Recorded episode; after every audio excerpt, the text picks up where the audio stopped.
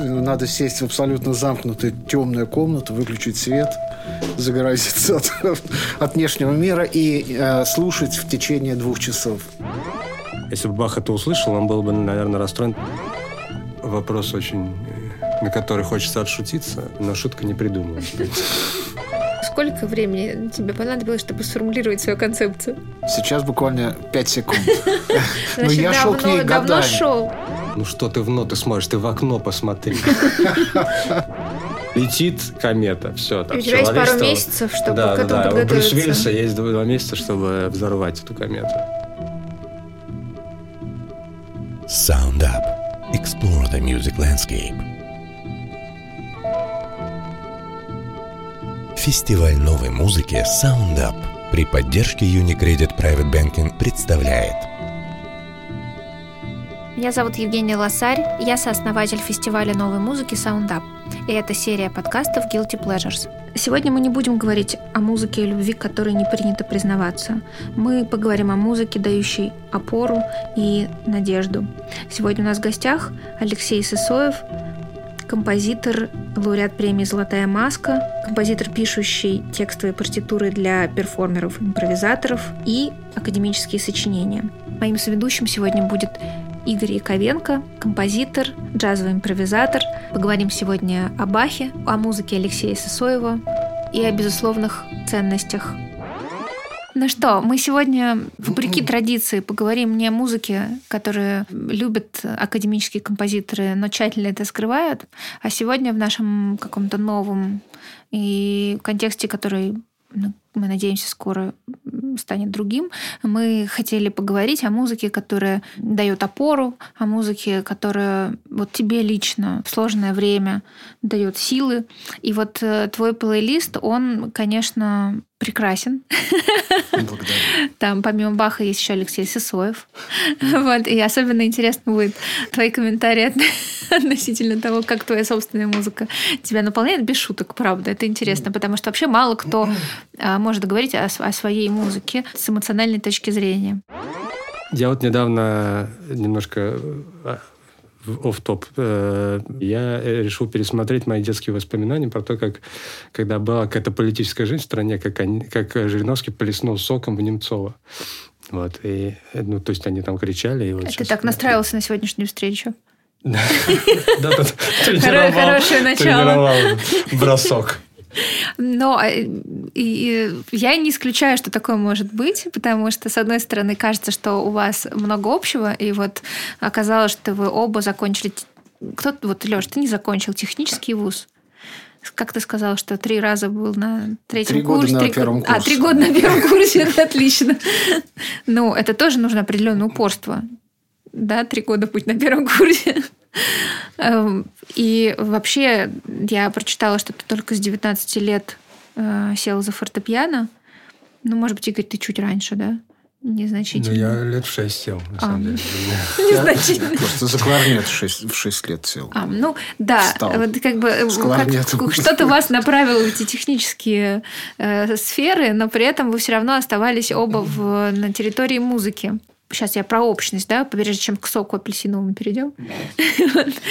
У вас общее джазовое прошлое, вот у Игоря оно еще и настоящее. И это довольно необычно, потому что такая история, ну, наверное, ладно, третьего человека мы такого уже не найдем. Ну, мне кажется, что в целом это такой обычный путь для советского, в том числе какого-то человека с техническим образованием, который этот такая была, мне кажется, отдушина для инженеров играть джаз. То есть вот у меня дедушка, например, тоже был архитектором, при этом играл, ну, как в качестве, у них был какой-то биг-бенд студенческий там, где они играли в том числе какие-то джазовые. Я не уж не знаю, что там именно конкретно игралось, но ну, что-то около джазовое. Поэтому мне кажется, что это такой не то чтобы из ряда вон выходящий. То есть мы возьмем каких-нибудь условно корифеев нашего советского джаза, это там Окунь, или и многие из них тоже с техническим образованием. То есть, ну, это, наверное, склад ума просто и в целом, наверное, что-то это тебе дает. Мне хочется верить, что это не, не зря проведенные э, там, пять лет в ВУЗе. Как, какой-то образ мышления складывается, какое-то умение, может быть, э, какие-то проблемы решать. Они... Ты тоже так думаешь, Леш? Возможно, помогает э, такой склад ума. Не знаю, но это довольно, действительно довольно распространенная модель Ну, просто потому, что человек не, не сразу способен выбрать свой путь там, в 17 лет или в 19. Типа. На самом деле в нем, он выясняет там, к 20 годам, что у него там кроется что-то другое еще в душе, более важное. Это, конечно, нелегко в советские времена было, но, тем не менее, вот кто смог это, тому можно дать медаль, можно сказать. Ну, ты смотри, а, получается, уже несколько раз пересматривал свой путь, и, насколько я знаю, играя в джазовых коллективах, играя джаз, и в каких-то популярных вроде э, Джуманджи, что было открытием, и сразу признание и любовь тебе сердечки шлю. А, ты потом отрекся от джаза. Отрекся, да. Ты потянул в какие-то другие совсем дали. Но потом это уравновесилось, я хочу сказать, потому что когда я поступил в консерваторию, там я очень желал академической среды и академического такого отношения культуре вообще. Но там было, пожалуй, чересчур. Поэтому маятник постоянно так у меня качается. Сейчас какое-то приятие и того, и другого было. Видимо, с годами, я надеюсь. Но ну, всегда было по-разному. Я считаю, что это вещи взаимодополняющие такие. И хорошо, что так происходит. А вот э, скажи, пожалуйста, из каких композиторов, из каких произведений э, ты составил э, плейлист, с которым сегодня пришел? Ну, если я поставлю на последнее место, на самом деле это не просто так, почему я выбрал себя. Да, ну, сначала же... общее вводное, а потом мы перейдем да, к каждой да, из композиций. Конечно, главный утешитель Иоганн Себастьян Бах. И есть у меня еще композитор современный, ну, он уже, его уже нет на этой планете, но гений 20 века Мортон Фелдман и один импровизационный такой коллектив английский, который называется AMM. И чуть-чуть меня там есть. А вот скажи, пожалуйста, э, этот плейлист, он будет работать и в каком-то другом контексте? Или его, его порядок и его э, вот авторы, которых мы сегодня будем слушать, композиторы, э, это отклик и диалог вот, да, с контекстом сегодняшнего дня? Ну, во-первых, я говорю о себе тут исключительно. Не знаю, как будет работать это у других, я это могу так предполагать только. Но все-таки у меня такая еще профессиональный к этому подход, и есть свой личный опыт. Поэтому я опираюсь на эти две вещи. Ну, то есть, профессиональный подход – это некая экзотика, это то, что лично мое. Я думаю, так. То есть, а, через несколько месяцев, когда все закончится, э, опору по-прежнему нужно будет э, как-то искать. Это будут другие произведения. Не-не-не, почему? Я человек э, от разных вещей впадает, допустим, в депрессию, а вытягивает себя за счет каких-то одних лекарств. Mm. Универсальные какие-то вещи, которые могут помочь. И лично мне помогали, допустим. Ну, давайте тогда послушаем первую композицию.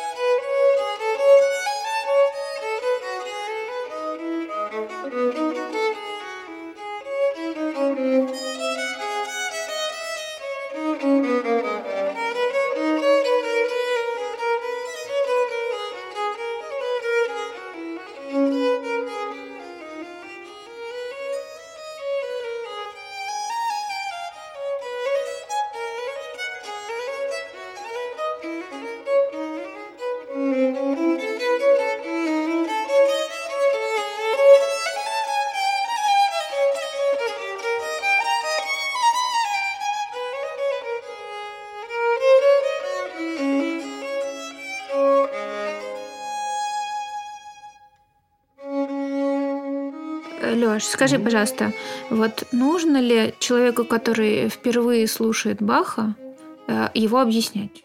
Нет, совсем. Потому что мой личный вообще путь в музыку, вот как раз там лет в 17, после музыкальной школы, когда вот наступила эхо, то есть эра осознанного в моей жизни. Я вообще ничего там практически не знал, и я сам пытался где-то что-то наскрести. Мне очень повезло.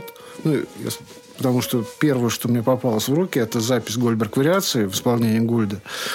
Вот. Но у меня мой путь начался с Баха, с Бетховена, и абсолютно ничего не надо было мне объяснять, несмотря на дикую сложность этой музыки, просто интеллектуально. И то, что это глубокий религиозный, в первую очередь, композитор, как бы такой религиозный гений вообще музыки европейской, Бах.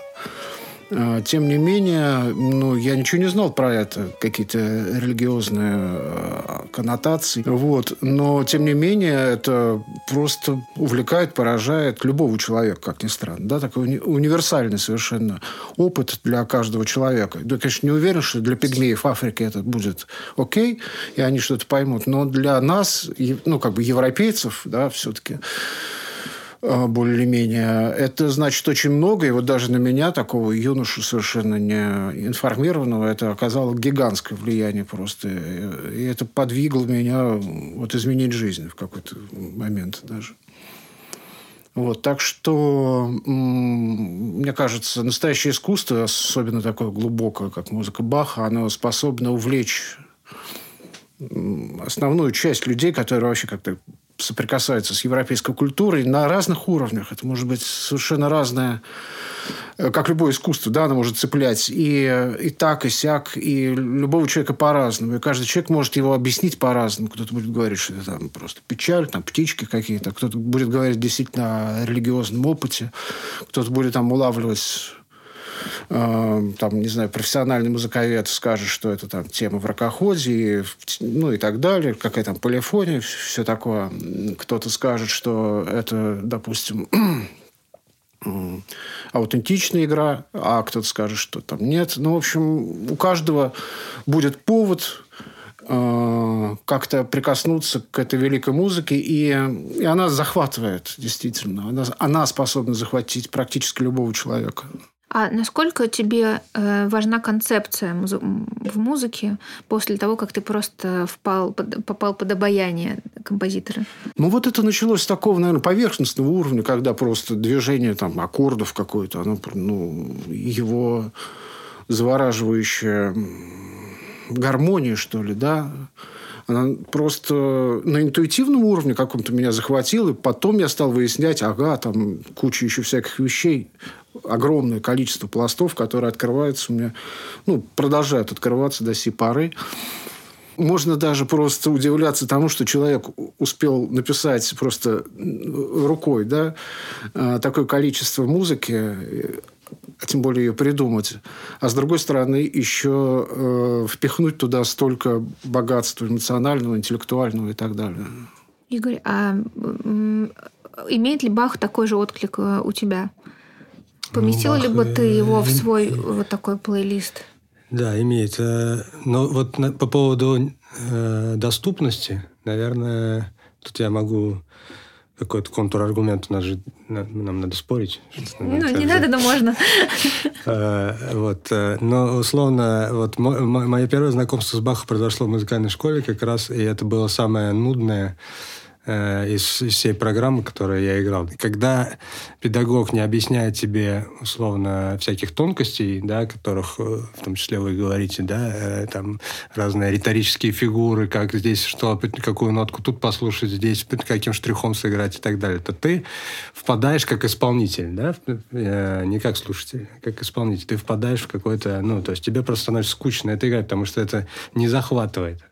Вот. Э, и вот в, в этом плане, то есть когда я начал заниматься уже э, с таким э, Михаил, Михаил Аркадьев есть такой э, педагог в Гнесинке, он, значит, э, защищал диссертацию и, в общем, такой исследователь творчества Баха, у него много там. Он ну, сразу, он, он меня с, буквально с двух занятий как бы влюбил просто в эту музыку и Э, можно, ну, есть у него лекции, там можно это все посмотреть. А он... что, как бы, что ключевое э, он донес до тебя, что нам тоже стоит знать?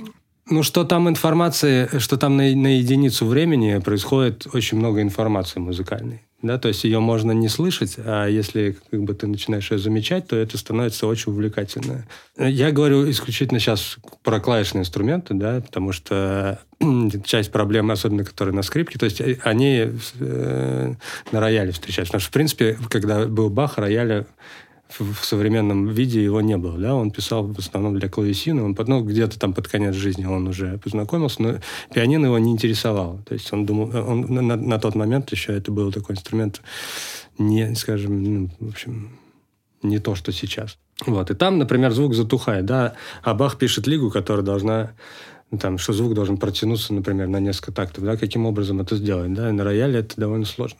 Практически невозможно тебе. То есть у тебя ты нажал ноту, она затухла, да, тебе приходится все остальные голоса играть настолько тихо, да, для, чтобы, чтобы этот затухающий звук как бы был все равно выше по громкости, да, и ты начинаешь его выслушивать среди вот, вот этого там двух-трехголосной фактуры, и это когда ты открываешь эту музыку и делаешь маленькие открытия, как бы расшифровываешь те микропослания, которые туда заложил Бах, да, ты таким образом, ну, как бы свое эго все-таки каким-то образом туда э, вносишь, да, и вот, вот это был, был для меня путем к, как бы в эту музыку. А вот э, такой вопрос, вот э, как композитору, который может все разложить на маленькие-маленькие составные части, э, полюбить всем сердцем э, давно знакомая. Ну вот, Леш, ты Баха, да, ты он на тебя произвел впечатление в 17 лет. Но ну, ты наверняка не все сразу послушал, да? Ну, конечно. И вещи есть, которые потом ты уже много раз слушал. Э, какие, вот у тебя, кстати, в твоем плейлисте два Баха, мы следующий тоже послушаем, да? Э, каким образом эта любовь появилась? Ну, во-первых, это, я как говорил, уже первая любовь, ну, как раз Гольберг вариация. Вот. Это сложно объяснить, конечно, отличный вопрос, поскольку, ну, видимо, всю жизнь невозможно. Да? Невозможно слушать одно и то же, и ну, каким бы там глубоким ни было бы сочинение. Или...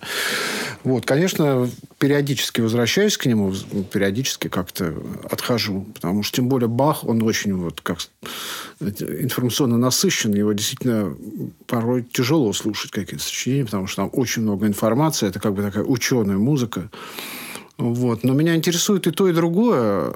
А уж такие великие вещи, как Гольберг вариации, ну, они действительно бездонные, я бы сказал. Поэтому ими просто... Ну, это такая музыка, которая там, можно сказать, там там 3, 32 части, да, и каждая из них это просто хит. В а ты когда любишь. слушаешь, ты э, каждый раз отмечаешь для себя, как это сделано? Нет, нет, нет. Ну, для этого и есть интерпретации, потому что один играет так, другой иначе, а ты думаешь, а вот я бы сыграл бы так, еще как по третьему, да, поэтому э, ну, там безбрежное море для каких-то нюансов, и это каждый раз новый мир, я считаю, да.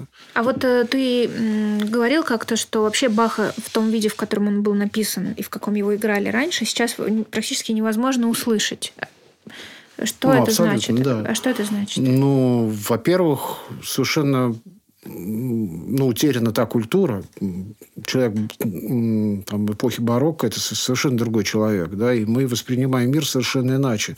Представления о мире у нас абсолютно другие. Это мы даже... Мне тоже, просто человек как изменился кардинальным образом. Да? И ну, ушла ноты, так... э, вот прости, пожалуйста, этот вопрос да, от человека, э, который не читает э, там, нотную грамоту, но ноты одни. Что значит вот для э, слушателя неподготовленного как профессионал, да, что это значит вот не сыграть Баха так, как его играли тогда? Вот как это? Ну, я бы сказал, что это просто достаточно сравнить интерпретации, там, не знаю, ну, ну, разные интерпретации, вы поймете, о чем я говорю, потому что разброс огромный, как это можно исполнять. Но ты всегда можешь отличить современную интерпретацию от... Э... Ну, фактически можно, конечно, об этом говорить, да. Но просто я хочу сказать о чем? О том, что, к сожалению, сам мир, вот аутентичный мир композитора, он утрачен. И мы не можем э, с достоверностью там, на 100% говорить, вот так хотел этого Бах. К сожалению, это уже тайна, которую ну, фактически не раскрыть. Ну вот я также читала, что тебе важно, как играют тебя, и ты расстраиваешься, когда играют не, не, не так, как было задумано, да? Ну, я думаю, каждый расстроится. А вот, не, а вот не знаю, вот Игорь, ты как даешь свободу исполнителям, или ты тоже тщательно? Ну, у меня был, у меня был такой э, неудачный опыт. Э, мы делали там для лаборатории э, маленькие мини-оперы. И я, значит, подумал, что я хочу включить исполнителей как бы в процесс сочинения и принес, в общем, такой практически неразмеченный нотный текст. И, в общем, условно говоря, они играли вот максимально так, как написано. То есть они ничего не привнесли. То есть там сидят люди, которые, в принципе, получают деньги за репетиции и приходят, и они дома не будут заниматься и заниматься твоей музыкой и что-то там туда привносить. То есть надо все максимально расписывать. То есть был такой для меня опыт не самый как бы такого разочарования в этой всей истории, потому что я думал, что сейчас будет сотворчество, сейчас один скажет, а я хочу здесь, давайте здесь сделаем вот так, там, и как что-то предложит, а другой скажет, да, классно, я хочу сделать вот так, и я, и я э, в общем, ну, то есть это будет какая-то совместная история, но никто ничего не предложил, все играли максимально тупо, так как условно играет программа, которая, э, ну, в которой ты эти ноты набираешь, значит, там есть разные, вот, и это было такое разочарование. По поводу Баха, он у него же тоже уртекст, то есть уртекст не размеченный в, в, в то время предполагалось, что любой уважающийся исполнитель, он знает, как это играть.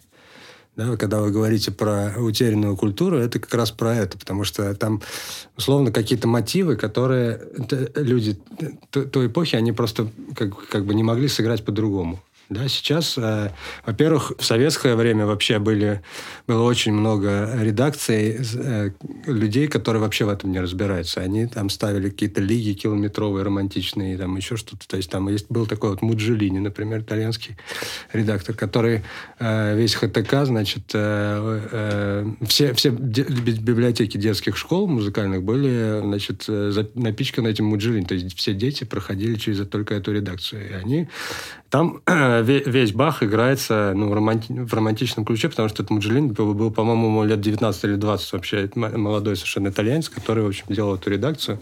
Не знаю, каким образом, в общем, это произошло, но смысл в том, что это максимально далеко от задумки Баха вообще. То есть максимально. То есть, если, если бы Бах это услышал, он был бы, наверное, расстроен даже больше, чем вы, когда, когда исполняют э, плохо вашу музыку. То есть, это просто отврат... ну, как бы отвратительно, как бы, ни, ни, никак не... Ну, то есть Бах очень сложно испортить, потому что, на самом деле, музыка очень слишком хорошая, да, то есть, вот, я не знаю, иногда даже так ловишься на мысли, как, как, например, я какое-то время работал преподавателем, да, и были разные конкурсы детские, и, ты, и приходит какой-нибудь неподготовленный, скажем, конкурсант и играет плохо Гайдена. И ты думаешь, ну, если, если не знать эту музыку, то можно подумать, что в целом как бы это плохое сочинение это не он плохо играет, как бы, но это, это как будто бы, ну, что-то там, фигня как-то. Вот. Когда играет Баха плохо, ты сразу понимаешь, что это играет именно плохо, что музыка сама очень-очень хорошая. То есть вот это удивительное какое-то такое свойство. Ну и вообще э, универсальность этой музыки, это то, что э,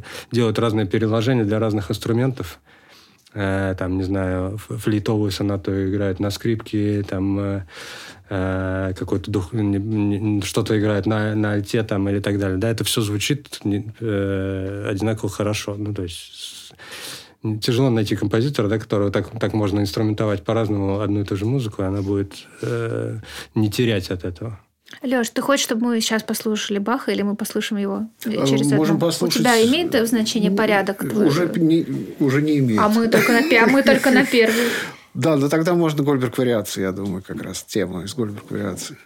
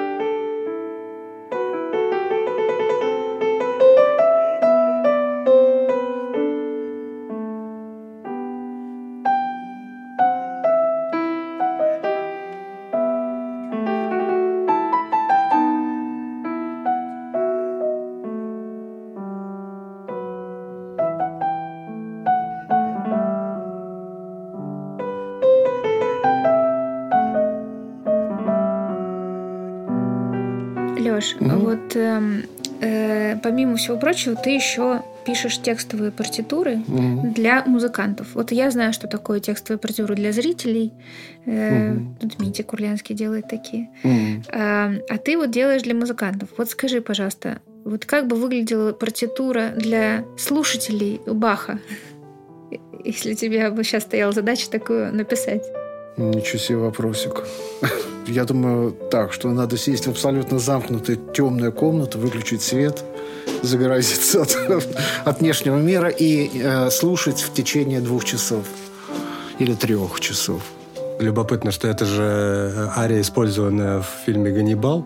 Да, одна из... Не-не-не, «Молчание ягнят». Да, «Молчание ягнят», да. И там и, медитация там, там как окровавленного раз... доктора Лектора над магнитофоном. То есть, по сути, он же так и заточил себя в какой-то... То есть он себе написал такую процедуру. Да, да, да, получается.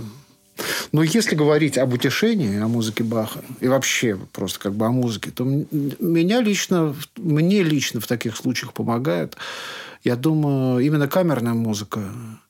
Э, поскольку как-то автоматически я понял с юных лет, что мне вообще она как-то интереснее, чем там музыка симф- симфоническая или там симфоническая, особенно там такие авторы, как бы, ну, вообще любые, да, симфоническая музыка это какой-то пафос для меня и нечто такое официальное как бы там пятая симфония Бетховена, там девятая, там все, о, пафос и все такое. Но те же его э, камерные сочинения, там, квартеты или фортепианная литература, там, сонаты, это что-то глубоко более личное, сокровенное, и это всегда как бы торкает больше человека и способно как-то на какой-то более близкий с ним диалог мне кажется. И поэтому ну, я предпочитаю Баха часто камерного, особенно в таких целях. А как вообще музыка? Может ли музыка, вот мы говорим, музыка, дающая опору, там, да, может ли музыка действительно утешить? Вот насколько же нужно, я подумала, быть открытым, тонко настроенным человеком, чтобы, послушав э, Баха, э, понять, что ты там, наверное, меньше, чем чем мироздание. И в этом смысле это тоже утешение, да? Ну, что это вот... Ну, это же не обязательно, что я... Что, ну, что каждый чувствует, что он меньше, там, чем мироздание, или он там песчинка, я не знаю, как это, да? Каждый свое чувствует, но э, везде он находит какое-то свое... Или восхищение перед тем, что он слышит, допустим. Меня не покидает, кстати, такое чувство, когда вот мы слушали предыдущую, э, значит, партиту для скрипки соло, что это Э, что это совершенно какой-то механизм, который включается и, и так воздействует на тебя. И одновременно это как механическая какая-то машина, которая работает, работает, работает. И в результате ты видишь, чувствуешь весь мир как бы внутри себя. Ну, у меня такое ощущение. Ну, то есть, когда ты говоришь про утешение, ты говоришь про эмоциональное воздействие Конечно, музыки. да. Э, ну, вот это просто для всех по-разному, а, да? да? Я не знаю, Игорь, как это у тебя? Потому что в моем случае утешение – это когда я выстраиваю все-таки некоторую э, конструкцию в голове, которая мне позволяет, mm, вот почему я сказала про масштаб, да, угу. немножко размерить свой масштаб с происходящим, вот сделать вот эти, э, выстроить эту иерархию э, зна, э, как бы величин, и она для меня по итогу утешительна. Ну, то есть mm. я, вот, например, верю в чудеса. Как только я забываю, что я в них верю, становится окружающее для меня очень трагичным. Как только я вспоминаю, что чудо есть, и оно возможно каждую минуту, вот это и есть для меня утешение. Но для того, чтобы это вспомнить, я прибегаю mm. к очень разным практикам. И вот, видимо, музыка – это одна из таких, может быть, одной из таких практик. Ну, ты знаешь, вот у меня нет. У меня скорее вот ощущение, ну, может быть, это такой эскапизм, что ли, ну, вот бегство, да, ощущение своего мира – то есть какого-то мира параллельного, в который я могу погрузиться, и он, этот мир прекрасен, допустим. Это как вот отгородиться от реальности. Не знаю, хорошо это или плохо, но для mm. меня это так вот работает. И моя собственная музыка также работает. Я бы даже, я, наверное, даже пишу ее для того, чтобы этот мир был. Я не, не всю свою музыку люблю, некоторые вообще так как бы... Ну, не, не могу слушать даже, да, потому что неприятно. Так, Вот она столько... Неприятно, неинтересно, я бы так бы сказал. Ну, какая-то она такая, что вот я ее написал, я ее знаю, что ее слушать, да. А есть некоторые вещи, которые... Э, ну, вот зная это, э, большой подарок нам сегодня, что даже две твои композиции сегодня. А я и хотел об этом сказать, да, вот, вот мы как раз о да. Я хочу рассказать такой опыт у меня жизненный был, связанный с этой пьесой, такой выстраданный как бы, да, и он касается своего рода тоже утешения. Это был, наверное, год десятый, или, да, где-то так. И вот ну, я попал в такую действительно сложную ситуацию жизненную. Фактически, я бы сказал, я даже как-то, ну, дома лишился, что ли, да, мне не, негде было работать, все такое. Конечно, я впал в такое состояние абсолютно плачевное. Я не мог ничем заниматься. Фактически, э, я сам себя вытаскивал за, за волос, можно сказать, без всяких медикаментов. Вот. Э, я писал эту музыку в стол. Это пьеса для фортепиано очень большая. Она длится два с половиной часа. Ну, а вечером единственное у меня было какое-то время отдыха, там, часа, там, перед сном там час-два. И я почему-то, я не знаю почему, я как истукан, я сидел, смотрел вот эти вот Google Maps карты из космоса, фотографии, и где-то там путешествовал. Мне что такое, такое ущербное развлечение какое-то. Я как сидел, как вот люди играют в какие-то дурацкие игры, а я смотрел, смотрел вот эти вот. Но это... И одновременно писал эту музыку. И а, да, но потом, когда я, значит, ее писал, я мог ее слушать в компьютерном варианте. И вот это было длительное в течение двух лет погружение вот в этот мир. И сейчас, когда я слушаю, я очень люблю ее. Вот Юра Фаворин записал на Fancy Music. Вот. Давно уже это было. Вот. Это для меня вот новый мир, как бы, очень важный для меня. И он тогда меня спас и продолжает сейчас утешать, спасать. Потому что для меня это вот бегство. Вот я вокруг себя такой защитную, ну, не броню, а область такую создал, чтобы я вот прячусь под этой пьесой. Как бы я ее так ощущаю для себя часто бывает, что ты не можешь даже работать.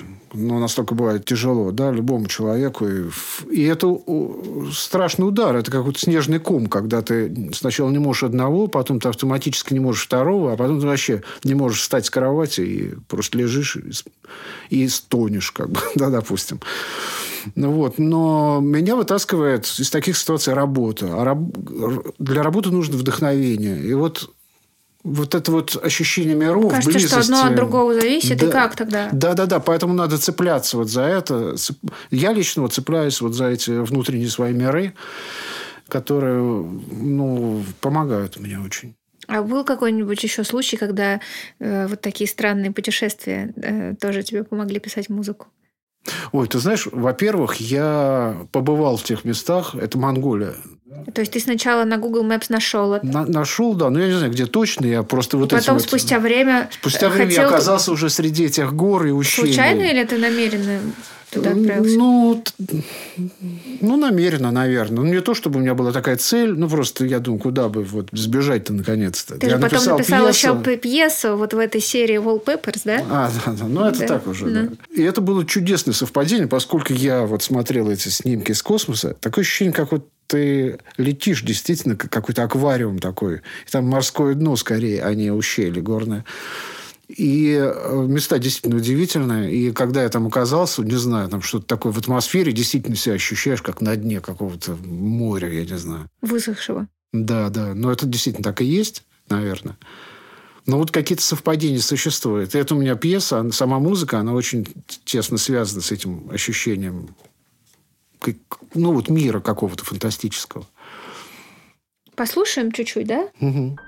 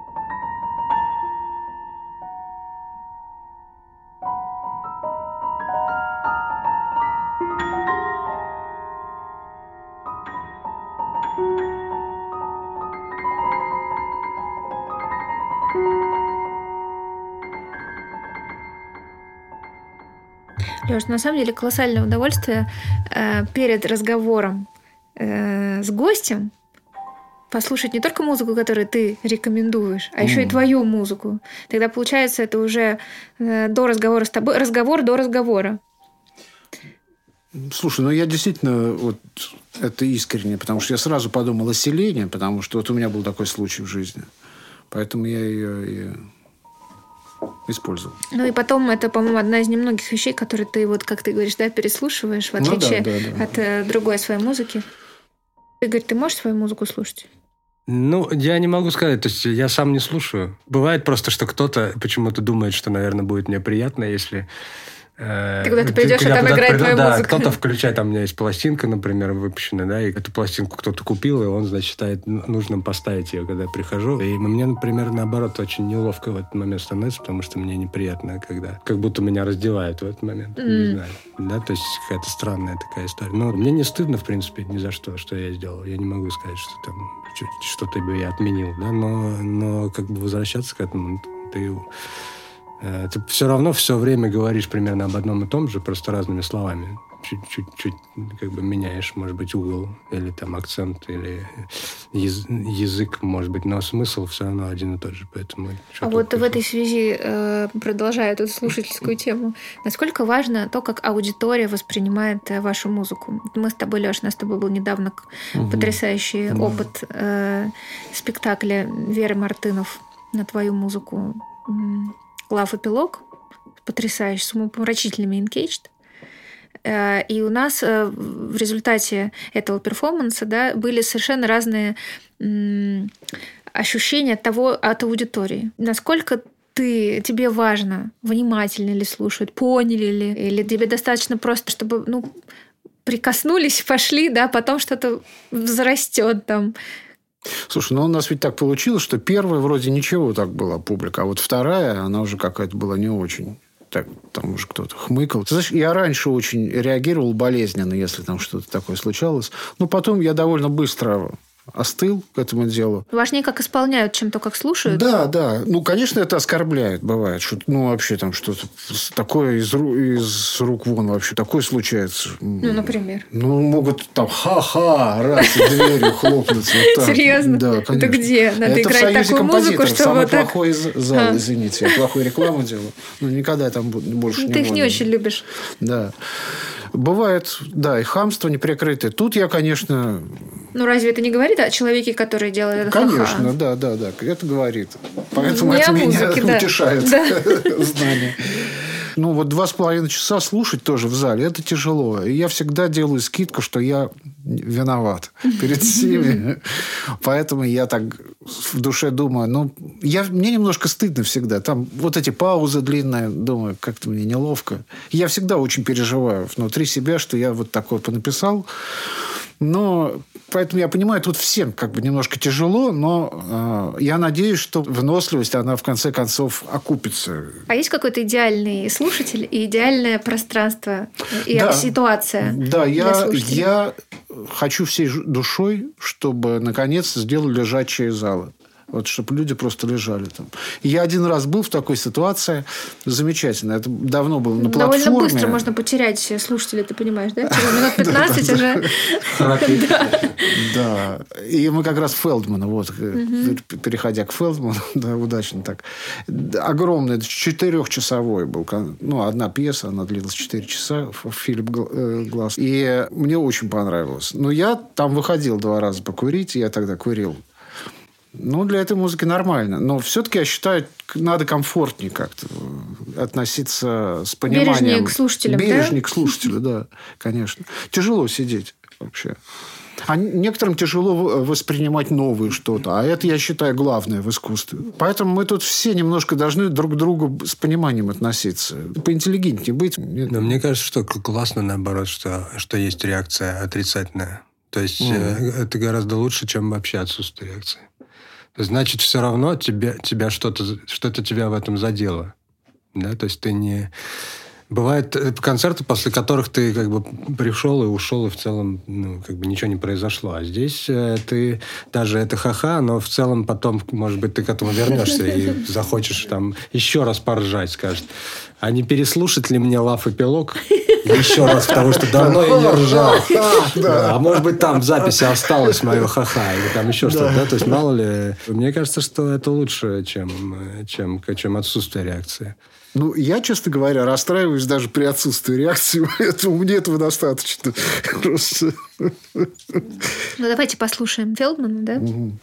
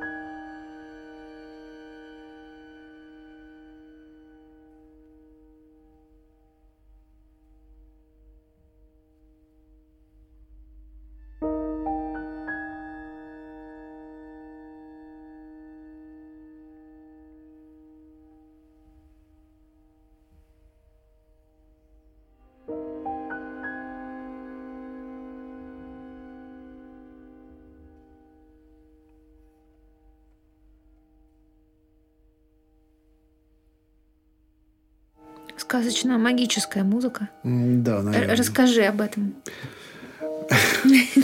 Сказочно магическая. Тут такой вопрос сложный, поскольку Фелдман это такой, э, ну, это скорее ближе куда-то к буддизму и так далее. Вот.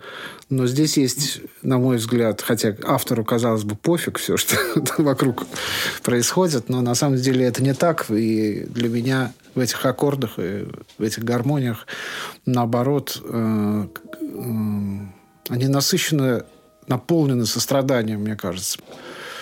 Э, для меня это звучит как Чайковский, абсолютно. Там шестая симфония, там каждый аккорд, каждая гармония, она ласкает мою душу, согревает.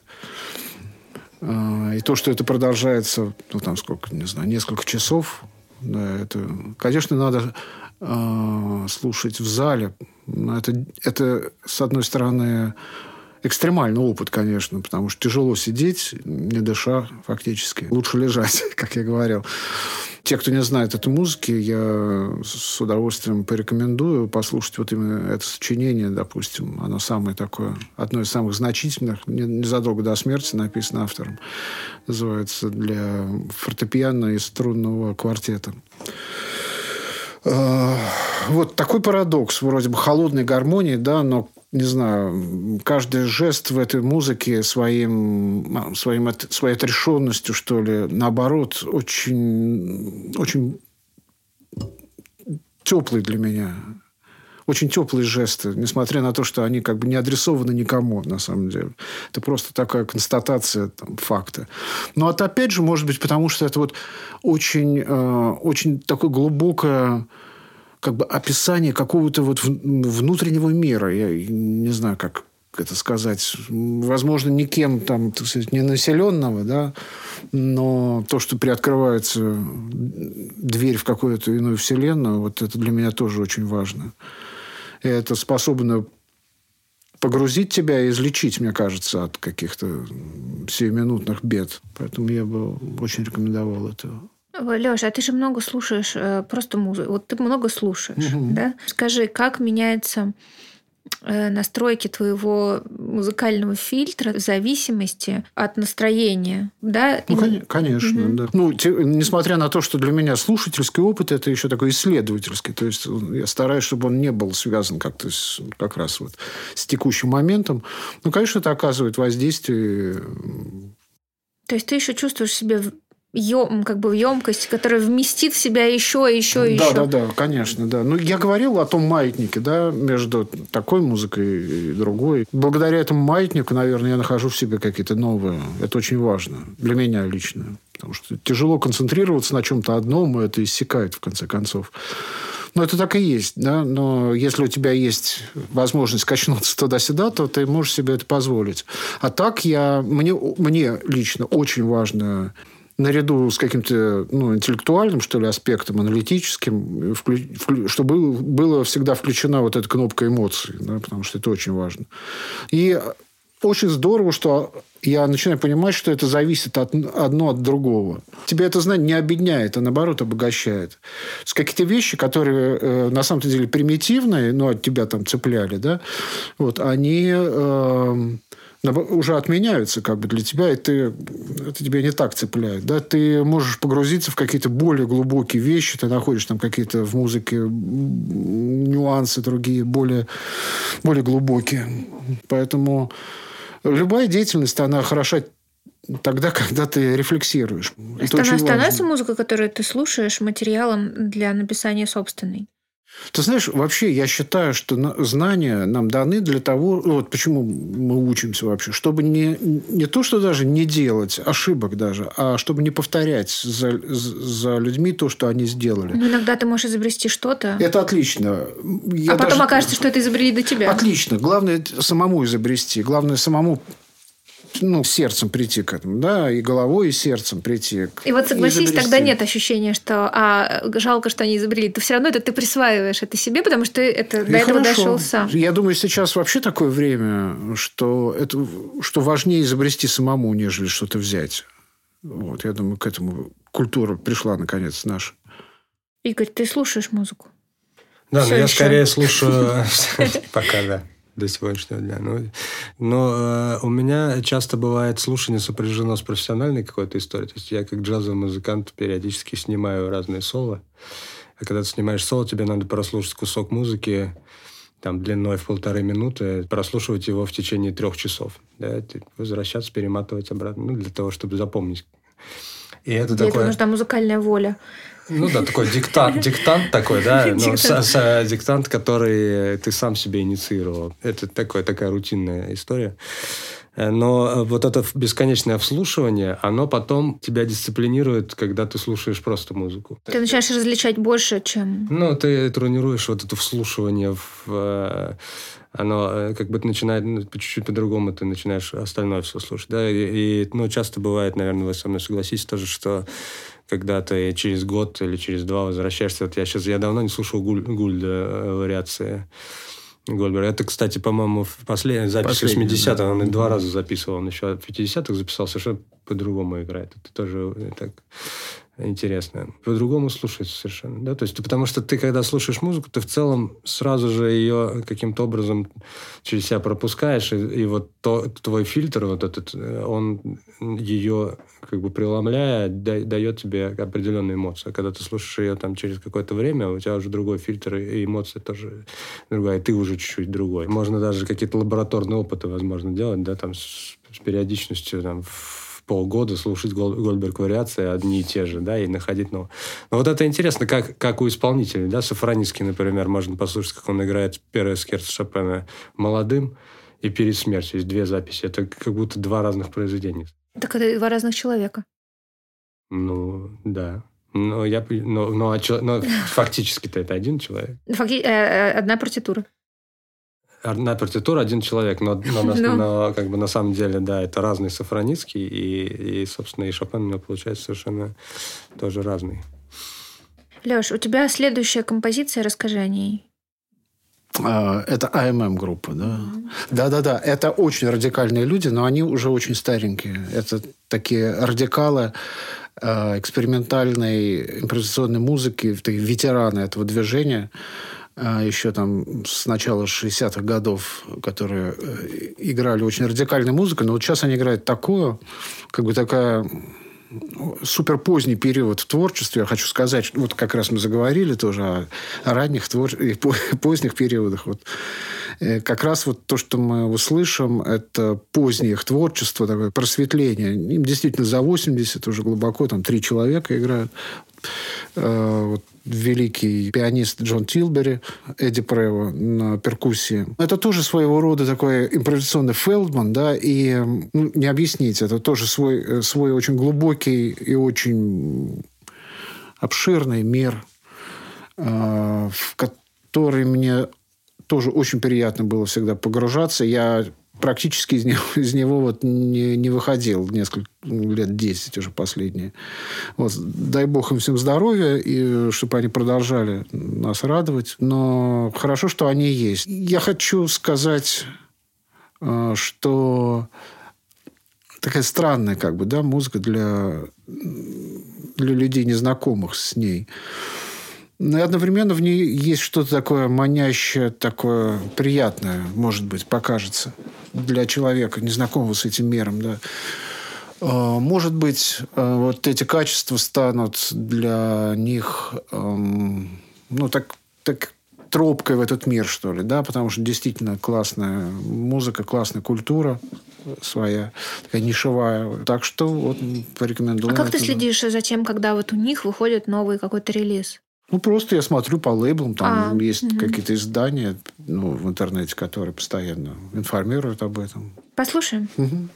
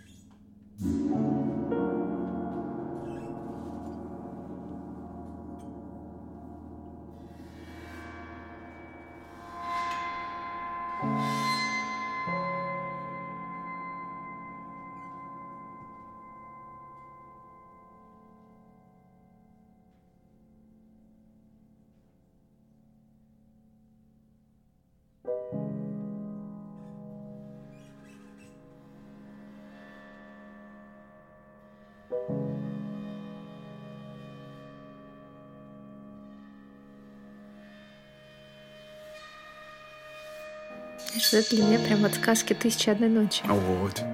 Это прям...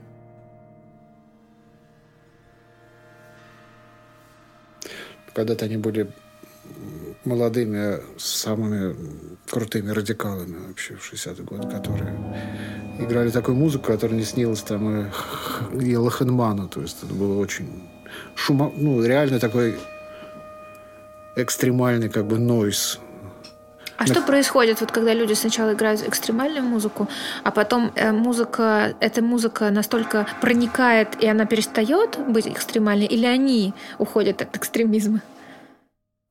Они уходят от экстремизма в какие-то э, более более простые вещи. Мне кажется, с возрастом человек вообще склонен скорее обращать внимание на более простые вещи. От этого они не становятся менее глубокими. Может быть, наоборот даже. Как художнику всегда важно сосредоточиться на каком-то маленьком объеме материала. чем материал э, более прост, чем более элементарен, тем сложнее с ним что-то сделать. Но великий художник может это сделать. Это как бы вот печать э, истинного творца. Ну и к тому же э, просто например, Бетховена, допустим, человек, ну, оглох там, да, и у всех, как бы, люди теряют, эм, ну, чуткость, что ли, ну, просто рецепторы, да, с внешним миром, глохнут, слуг садится там глаз и так далее. Поэтому, ну, мне кажется, вот это все связано. Поэтому человек с возрастом приходит к какой-то простоте. Мне кажется, кристаллизация просто идеи происходит. Ты тоже, же, ты да, же, ты же тоже, ну, всю жизнь подсознательно ты хочешь как-то себя выразить, да, и у тебя есть какое-то количество лет для того, чтобы просто как бы понять, что же ты хочешь выразить, да, и сначала ты как бы бросаешься, ну, как э, белка, там, не знаю, какая-то э, э, молодая, да, ты на все стены пытаешься там и тут что-то, и тут схватить, и там. Я а подумал о как раз, его первая интерпретация. Да, да, да. А потом ты уже... Там точно белка. Да, да, да. Не, ну, Гульт... Молодая. Я, я удивился, что вы не обратили внимание на то, что он еще поет, да? Во время записи. Не обратили. Не, не обратили внимания. Он все время мычит вот эти голоса. То есть он, э, Гульт, один из уникальных людей со слухом, который может одновременно контролировать больше, чем два голоса. Обычно среднестатистический хороший музыкант контролирует два полифонических голоса. Вот Гульт и Юдина тоже, по-моему, Марина Юдина утверждали, что они могут 3-4 контролировать. И вот он таким образом вводит себя одновременно и в состояние какое-то творческое. Это единственный человек, которого из такого джазового это такой э, штукой занимается, это Кит Джаред тоже, он все время бывает. Ну, кстати, когда он, э, когда он играет академическую музыку, он записывает числе... Перестает. Да, он. перестает. Вот это интересно. Продюсера попросили, вот это не надо. Э, ну, может быть, да, не знаю как. Ну, может быть, это связано с тем, что он не хочет себя добавлять, да, то есть, когда, когда он играет импровизационную. Ну вот, и вот эта кристаллизация идеи, она, собственно, и происходит в со временем ты как, как а если говорить про параллель с художниками, я вот вспомнил сейчас э, выставку Марке, по-моему, художник есть такой. Он э, была выставка в Пушкинском, я ходил, и там удивительно, как он ранее работает. Это очень много деталей. Он ну, прорисовывает все. Чем ты дальше движешься по его... Ну, выставка в, хронологическом порядке, развеска, и ты приходишь к, просто к такому минимализму. Практически ротка, то есть две полосы, там какой-то кораблик такой, там, начало 20 века. Да? То есть он отсекал, отсекал, отсекал все вот это ненужное и пришел вот к этому вот такой минимальной истории. Леш, а ты хочешь... Я хотел, да, я еще так думал вот об, обо всех этих таких глубоких вещах, о которых мы говорим. И вот тоже хочу рассказать поучительно опять историю, которую я вспомнил, да, которая со мной произошла абсолютно недавно.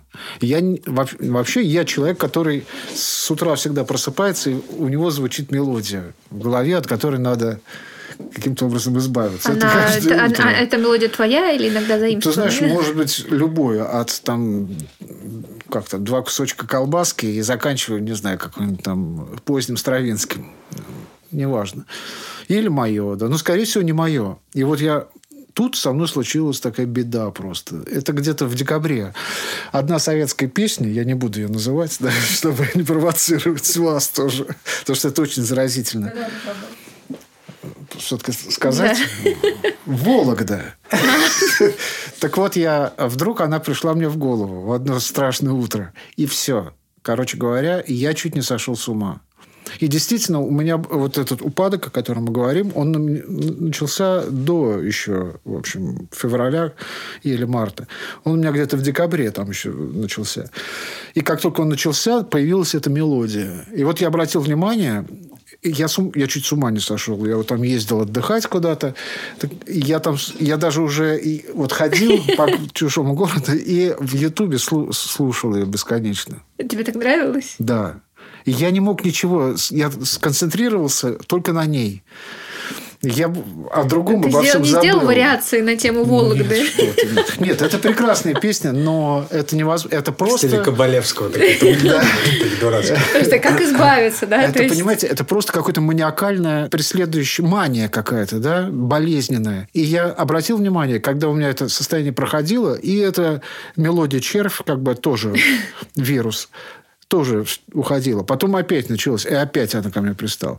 Просто я хочу э, сказать о том, что такие вот вещи, ну, бывает, когда там, ну, крутая вещь, я там постоянно слушаю, это не есть хорошо.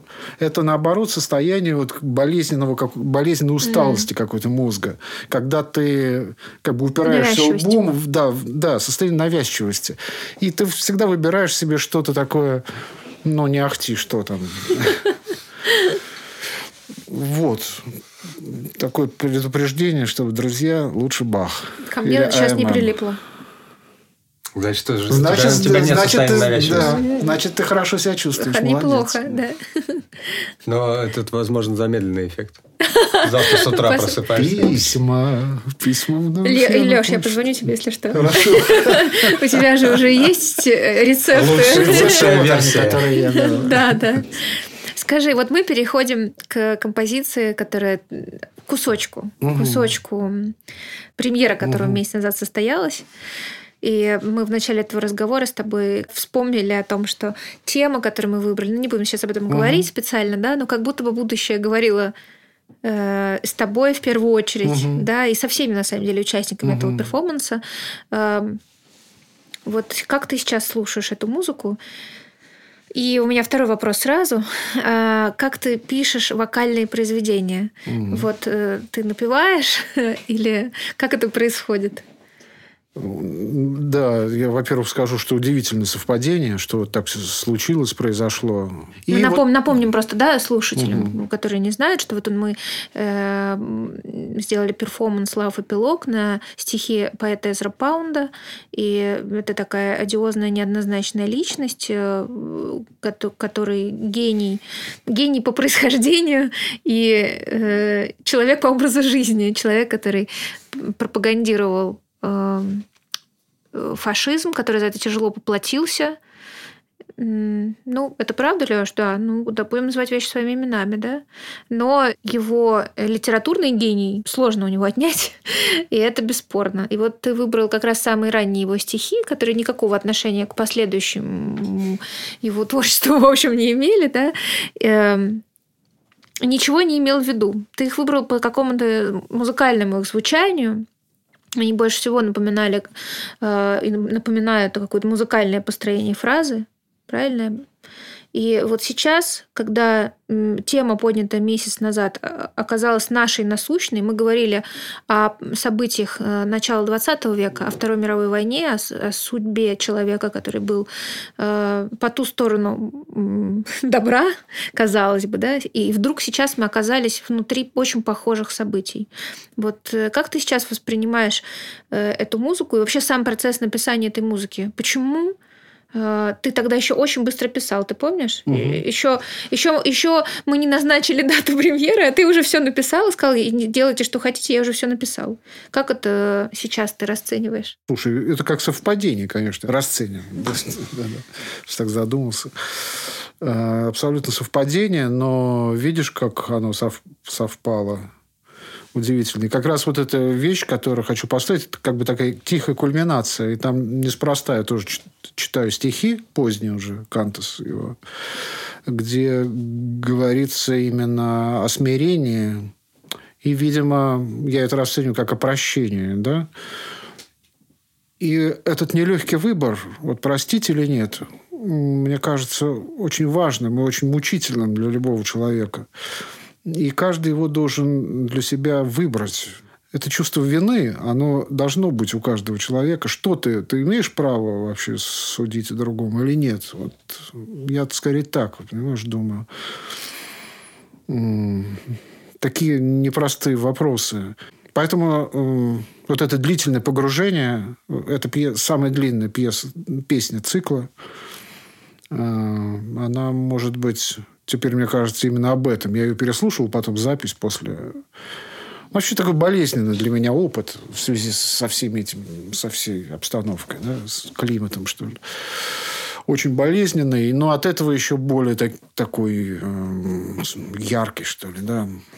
Вот. По поводу того, что э, пою ли я, да. Ну, конечно, да, внутри, как правило, ну, стараешься контролировать весь процесс и все интонации, будь то ну, вокальная музыка или инструментальная, она идет ну, из, от слуха. А бывают композиторы без слуха? Да, конечно, и очень хороший композитор. Ну, или с каким-то там... Знаете, какое наказание? Ты, мы, в голове у тебя одно, когда ты поешь, это другое, а записать нужно третье. Очень много вариантов, конечно, потому что у всех разный слух. У кого-то очень хороший, ну, какой-нибудь абсолютно, у кого-то очень хороший там тембровый слух, там, типа Стравинский. Но он там сочинял за роялем, допустим а у кого-то какой-то иной. А это когда ты слышишь одним образом, а воспроизвести то, что слышишь, не можешь. Ну, тоже, да, особенно. Это я, допустим. Но ты про себя пропиваешь. Очень многие композиторы, да, очень плохо поют. Как сказала про Шостаковича Галина Вишневская. Когда он исполнял свою песню, ну, цикл а когда из еврейской поэзии. Ну. А когда, прости, Инкейдж ты исполняли, ты внутренне подпевал, пел с ними? Ну, конечно, да. да? Но там же, ну, во-первых, там четыре голоса, там это все очень хорошо слышно. И ну, это очень сложная такая штука, поэтому там вдвойне трепетно относишься, и вот такие ну, уже наэлектризованные отношения друг с другом, потому что любая микроинтонация чуть туда-сюда, и кажется, кажется, сейчас все испортится. Нет, не, на самом деле все хорошо. И очень волнуешься, конечно, на, на премьере, на, при, при исполнении так, такие вещи, они мучительные и сладостные, что ли, да. Ну, вот. Бывает, что исполнители просят как-то поменять э, партитуру. Конечно. я с радостью что, соглашаюсь. Потому что да. почему с радостью? Ну, взгляд со стороны очень важен. Раз. И во-вторых, то, что... прислушиваешься? Да, да. И уже опыт мой говорит, что надо прислушиваться. И я всегда стараюсь так прислушиваться. Даже если это такое мнение не, не, не очень заранее. Ну, я уже знаю, что этот человек не очень там квалифицированный. Все равно лучше послушать его. Оно может оказаться более свежим. И это одно дело, то, что ты там слышишь внутри себя, все равно это как бы же не компьютер, да, ты. А с чем это связано, как правило? С несовершенством записи, допустим. А, ну или им сложно это воспроизвести? Нет, нет, я не за этого. Из-за того, что это иначе звучит, как ты задумывал. Mm. То есть на бумаге одно, а так-то а иначе. Это раз.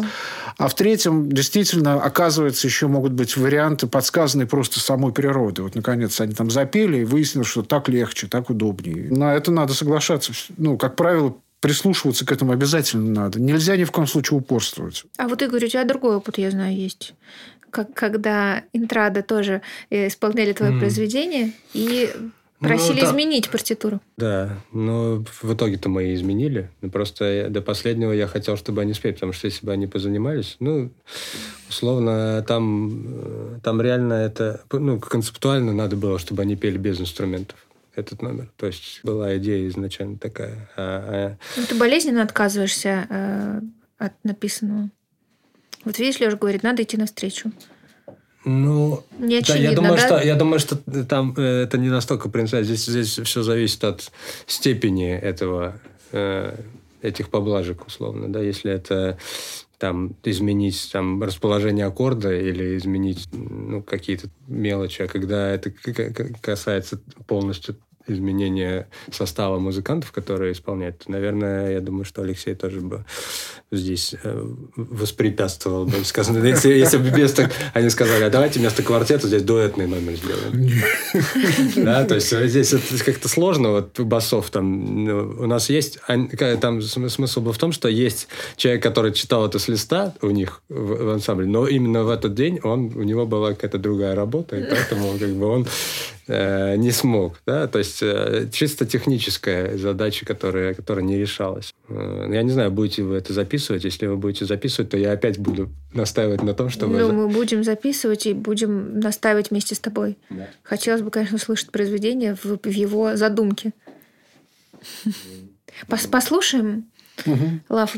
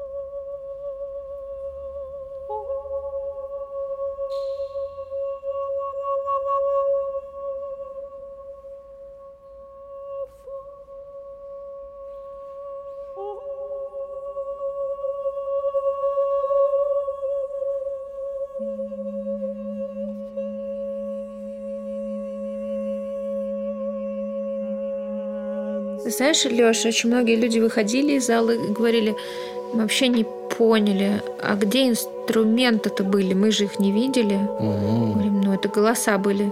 Как голоса? Это был еще записан какой-то инструмент. И это было потрясающее вот это ощущение. Э, И это не один комментарий. Это прям Мгм. где, где? Вот люди искали, где это, откуда музыка? Знаешь, вообще раньше я... Раньше я презирал мнение слушателей. Как бы, ха. А сейчас я думаю, что каждый прав. Вот даже самый неискушенный слушатель в его словах, пускай даже каких-то глупостях, все равно есть какая-то доля правды. Даже там говорят, о, это, это груз там про птичек песня, наверное, я слышу. Ну, значит, про птичек это тоже есть. Просто, эм, ну, как бы факт, объект искусства создается не только самим автором, а еще интерпретаторами и слушателями то же самое. Ну, к сожалению или нет. Там. Вот, там, возвращаясь к Баху, ну, Ну, то, что ну, кто слушателями каким- временное, все, что все-таки. То, Нет, как не слушатель- временно. Вот видишь, это вот культурное все на, на- ну, ну, наносное, как вот к чему пришли. Редакция Маджелини, там Черни еще замечательно. Вот, к сожалению, все это искажается. Ну, как искажается? Ну, вот так развивается, искажается. Мне кажется, что ценность вообще музыкального произведения э, оценивается количеством Лайк. В ТикТоке. Э, э, ко- ко- Количеством, ин- ну, условно, дискуссий, да, у каждого есть свое э, впечатление, и чем больше разных впечатлений, тем, да, то есть как, как, как бы любое произведение открытая дискурсивная система такая, да, как черный квадрат, да, каждый может, Малевич закладывает одно, это пр- произведение об, э, после смерти автора, у него появляются еще новые, еще новые смыслы. Еще... И вот чем больше этих смыслов, мне кажется, тем как-то и ценнее, что ли, да, вот, может быть. Поэтому и про птичек это, ну, как бы не Мгм. стоит их и списывать, если у кого-то здесь птички, а у кого-то здесь там, Ну, да, и все сложные эти... философские какие-то э, теории э, решаются, внутренние какие-то противоречия или еще что-то. Мне кажется, это замечательно, что есть так много мнений, скажем. С другой стороны, вс- все эти истории там про лунную сонату, я не Да, знаю. да, да, да, да. То, что автор вообще и не, не думал так. Но это продажный ход такой, да, чтобы про- лучше продавалось, надо придумать. У при- прелюдии Шопена, кстати, тоже были названия какие-то, там, «Шум Мгм. дождя» или там еще что-то такое, да. А вот это вот э, какой-то в начале 2000-х или в начале десятых был... Да-да, Шопен, да, да, душа, прелюдия, душа. Хотя это вообще не Шопен, какой-то там Secret Garden, там ка- какие-то норвежцы, неоклассика, и там Шостакович, музыка ангелов. Ну, Если бы Шостакович узнал, что кто- кто-то там э, какое-то произведение называет его музыкой ангелов, он, наверное, бы запел еще более ужасным голосом, чем про него думает Галина Вишневская. Он же вообще был ужасно язвительный человек. Вот, э, мой там, педагог по камерному рассказывал, что Ему виолончелист говорит, может быть, вот в этом месте... э, мне кажется, что в этом месте надо, надо сыграть э, вот таким-то штрихом. Говорит, не, ну, если вам так действительно кажется, то вы можете, конечно, играть, но не, не в моем квартете. Пицциката, да, я знаю. А А можно сказать, что когда композитор сочиняет музыку, он э, это видит как бы концепциями? Или это всегда следование какому-то одному импульсу? Или это всегда по-разному? Вот, кстати, говорил еще Игорь, ты про какую-то концепцию э, жизни в целом, да, которую ты хочешь донести. Вот ты- что ты хочешь делать, да, и как ты это выражаешь, э, и как ты к этому идешь. Вот, Леш, у тебя есть какая-то концепция, которую ты можешь вот, вот э, как композитор сформулировать? Есть концепция моего творчества. Вот сейчас мне пришло в голову, ты... Так. она появилась благодаря вот тебе. Это творчество как расширение своего мира. Вот и куда я могу погрузиться. Вот поэтому я пишу там длинные, большие пьесы, вот ту же самую «Селену». Это мне вот как помощь. Это то, что меня ограждает от мира. от- от Ограждает или реальности. тебя Погружает. Как бы. Это бы. увели- ну, увеличивает за счет вот оболочки. Это моя большая оболочка. Я ее выстраиваю, пытаюсь найти для себя идеальный мир. Вот. Ты не хочешь встроиться в мир, ты хочешь от него оградиться. Ну, к сожалению, да. Я... Это не зависит даже немножко от мира. Мне всегда плохо, как бы было. И в советские времена, и сейчас, и в 90-е. Но потом э, э, мне все-таки приятнее всего стало, когда я стал композитором. Я очень поздно стал, но именно композиторство меня, мне подарило вот эту возможность создать собственный мир, которого мне всегда не хватало, наверное. Вот в джазовые времена, э, более ранние, как, ну, там вообще юношеские. Вот этого ничего не было. И я себя хуже чувствовал. Сейчас стало намного лучше. То есть, если не композиторство, то... То было бы плохо. Но я бы продолжал бы играть. Ну, это, кстати, кстати, это такое интересное. Вот я тоже недавно продумал про этот собственный мир, по которому вы говорите. То есть был э, э, в приложении литературы. Да, как отличить хорошего автора от посредственного. Да? Вот у хорошего автора с самых первых строк он вводит тебя в свой мир да, так же, как и хорошее произведение с, первых, с, первых, с первого звучания. Ты сразу, от Фельдман зазвучал, и мы сразу оказались в другом пространстве. Он нас сразу просто вынул из этой комнаты и куда-то абсолютно... Причем каждого в, в свое пространство, но в совершенно в другое. Этим, наверное, отличается что-то действительно стоящее от какой-то мишуры. А ты как мог бы сформулировать свою музыкальную концепцию? Э, музыкальную концепцию есть, своего, своего, вернее так, знаешь, концепцию своего музыкального существования. Вот так вот. Вот э, Алексею пришло, а сегодня, а мне пока не пришло. Тебе нет? Я пока... Э, надо взять паузу. Это такой вопрос очень... На который хочется отшутиться. А пошути. Но шутка не придумала. Поэтому пока возьму паузу. Ну хорошо. Леш, а сколько времени тебе понадобилось, чтобы сформулировать свою концепцию? Сейчас буквально 5 секунд. Значит, я давно, шел к ней давно годами, шел. видишь. Да. Я, вначале, я сначала об этом долго думал давно, потом думал перед передачей, и сейчас ты мне еще прям подвела к этому. Слушайте, ну ладно, я что-то придумал, мне кажется, такое. Мне э, очень... Я, я хочу сказать, потом, если что, в следующей хочу. Да, я хочу сказать э, то, к чему я хочу прийти, да, то есть пока это не... Я не могу сказать, что это получается. Мне нравится идея, я в целом ощущаю как бы сейчас наше, наше существование и свое именно потому что за, за себя могу говорить, как такой медленный апокалипсис. Да, то есть все привыкли к тому, что э, апокалипсис происходит довольно, ну, не знаю. Особенно в этих фильмах, когда, да, когда мы смотрим. То есть там условно летит комета. Все, там У тебя есть пару месяцев, чтобы да, к этому да, подготовиться. У Брюса Виллиса есть два месяца, чтобы взорвать эту комету. Да, или еще что-то. Да, мы, а мы живем в таком вялотекущем апокалипсисе, который в целом настолько медленный, что мы его не замечаем, да, то есть, ну, и, и он наступит, да, рано или поздно, но так как он вялотекущий, то, собственно, ждать, ну, наверное, на нашем веку этого не произойдет, да, это произойдет несколько позже. И вот, э, вот, вот в этот вялотекущий апокалипсис хочется как-то передать, наверное, в музыке, что как, как какая-то, какая-то, ну, условно, незначительная вещь, то есть он вялотекущий до тех пор, пока ну, потом может произойти какая-то, да, как какой-нибудь условно газ в гараже, который набирается, набирается, потом вспыхивает, да, и вот это вялотекущая история, да, и как раковая опухоль какая-то маленькая, да, не, не, которая потом разрастается во что-то очень большое. Мне хотелось бы, наверное, показать, как вот эта маленькая штучка э, из нее вдруг возникает что-то такое, ну, совершенно разрушительное. Вот, наверное, Ты это... уже знаешь, что это будет?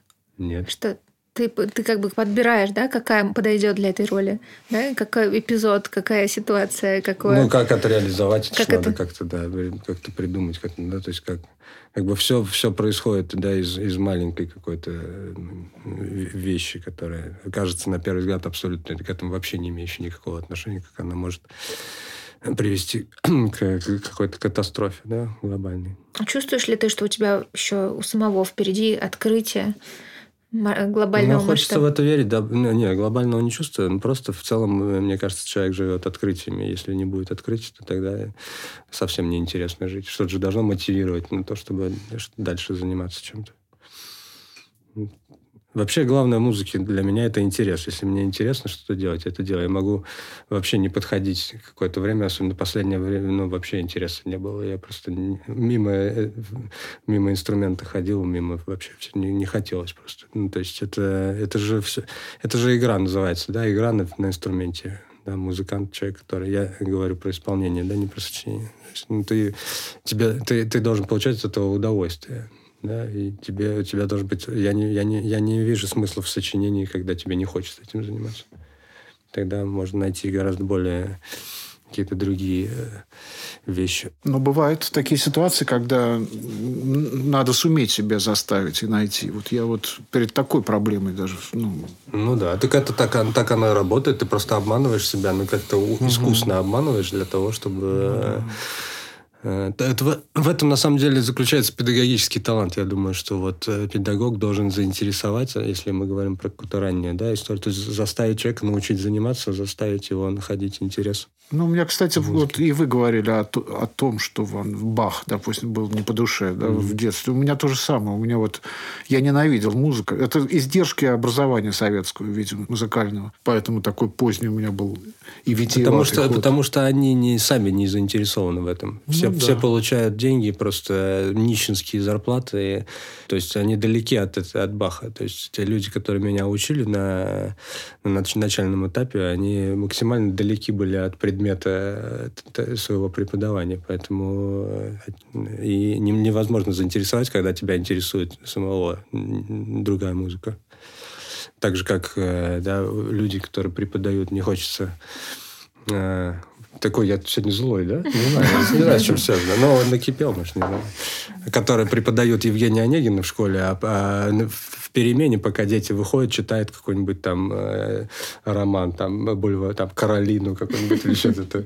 Такие да, дамы вот эти вот, да, из школ такие. Вот. Э, и пока человек не будет понимать, что Евгений Онегин это просто... Это есть его Каролина? Э, да, это, это гениальное произведение. И Э, мне кажется, не, он не сможет этим заинтересовать. Да, почему единицы учителей? Многие же выбирают даже специальность свою. Да, если я встречал людей, которые говорят, я вот стал химиком, потому что у меня был учитель химии, химии такой, угу. который меня зажег просто, вот, и я понял, что это мое.